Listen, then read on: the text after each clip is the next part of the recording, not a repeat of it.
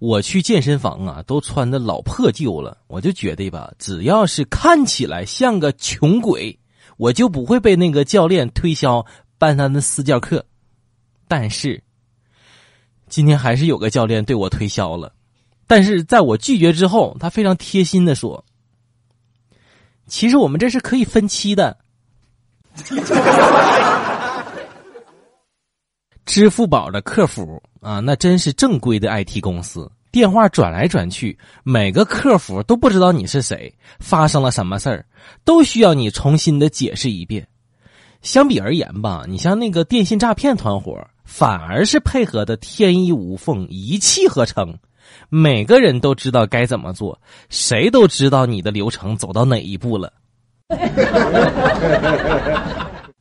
说。当一个女生开始早睡早起锻炼身体，投资自己，不断学习，一心向前的时候，你猜她是为了什么？鸡汤看多了，过几天她就好了。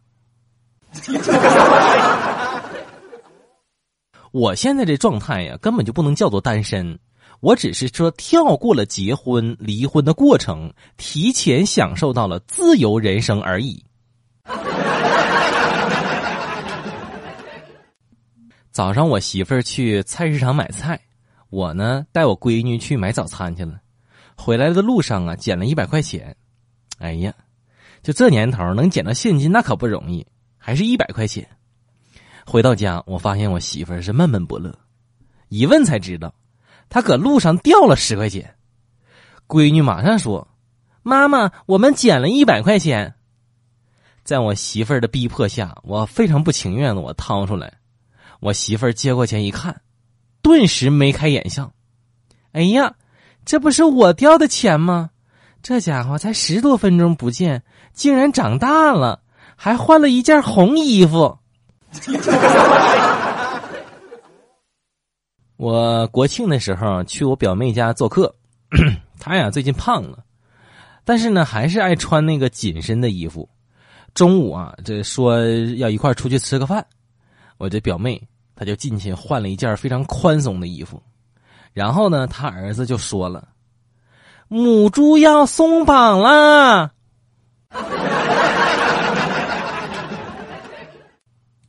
就国庆放假那会儿吧，就是有同学聚会，我就在跟客厅那个玩玩游戏的儿子，我就说：“我说，儿子呀，那啥，你上房间里跟你妈说，拿一千块钱，我要出去聚会去。”不一会儿，我儿子呢，提了个工具箱就过来了，让我自己找。